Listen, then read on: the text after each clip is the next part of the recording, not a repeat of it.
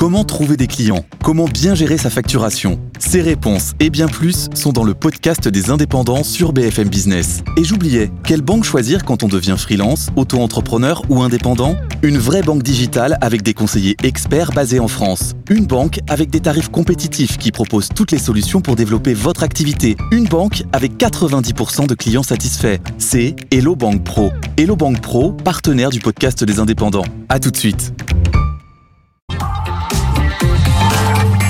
Tout pour investir. Dose d'économie.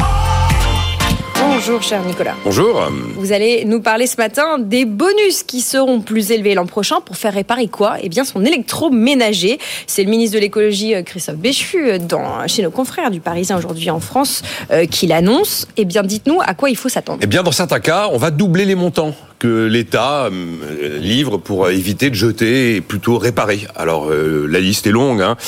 Euh, on passe de 25 à 50 euros pour le lave-linge, le lave-vaisselle ou le sèche-linge. On passe de 30 à 60 euros pour la télé, même de 15 à 40 euros si on fait réparer son aspirateur. Après il y a des hausses un petit peu moins importantes, mais quand même pour l'ordinateur portable, la cuisinière, le four encastrable, la bouilloire, le grille-pain, le fer à repasser, la machine à café, la liste n'est pas terminée.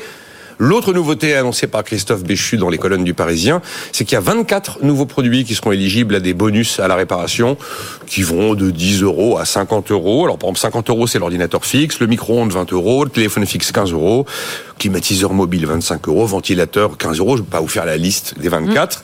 Pour pouvoir profiter de ce bonus, il faut s'adresser à un professionnel agréé qui a le label Calipar, exactement comme ceux qui ont le label RGE pour euh, les gens qui font les professionnels et les artisans de la rénovation du, du bâtiment. Et si on veut avoir une idée de la liste des quelques 4000 euh, réparateurs agréés Calipar, il y a des sites, notamment l'organisme Écosystème est bien fait pour trouver euh, son réparateur. Et comment on bénéficie de ce bonus? Il est directement déduit de la facture que vous payez au réparateur de votre lave-linge, par exemple. Bon, il n'y a pas une étape à faire, envoyer un document en Non, amont, non, il n'y a pas de serfa. Non, non, c'est simple. Ça se passe direct Voilà. chez le commerçant. Bon, ça fait un an que ce bonus a vu le jour. Je vous avoue que je, je le découvre. Euh, Si, si, si, si, avec euh, la, loi sur l'économie circulaire, quand même, qu'on suit.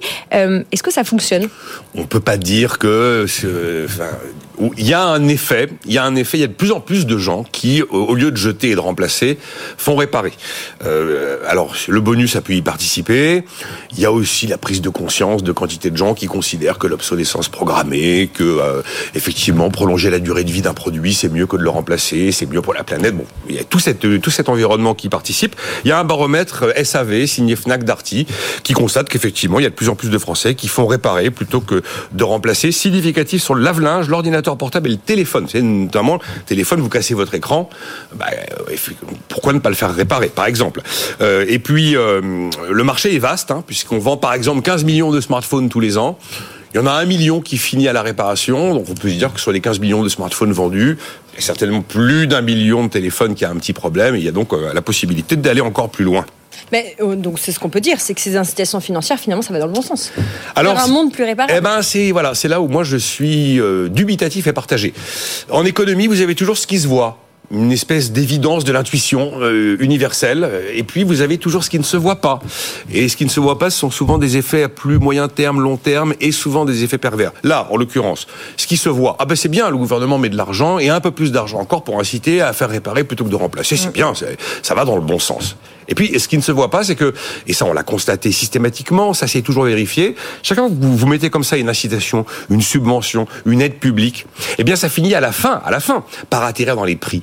Vous finissez par retrouver votre aide dans les prix. C'est valable dans l'immobilier. On sait très bien que les montagnes qu'on dépense euh, sur le marché de l'immobilier, dans le budget du logement tous les ans, une énorme partie finalement est inflationniste et nourrit les prix à la hausse. Et ce phénomène de ce qui se voit et de ce qui ne se voit pas, c'est valable sur des quantités de sujets économiques. On parle souvent de l'encadrement des loyers, l'intuition naturelle de quelqu'un euh, de normalement constitué de se dire, bah, c'est bien, c'est cher, donc il va les encadrer. Comme ça, les gens vont pouvoir euh, louer plus facilement. Et on va aider les gens qui ont des difficultés à se loger. Et puis après, vous avez les effets qui ne se voient pas. C'est qu'automatiquement, quand vous encadrez les loyers, ben, on sait que finalement, on finit par siphonner le marché à la location. Ça va profiter à quelques-uns, mais euh, le problème, c'est qu'après, ceux qui cherchent à se loger, eh bien, il y a moins de biens à louer.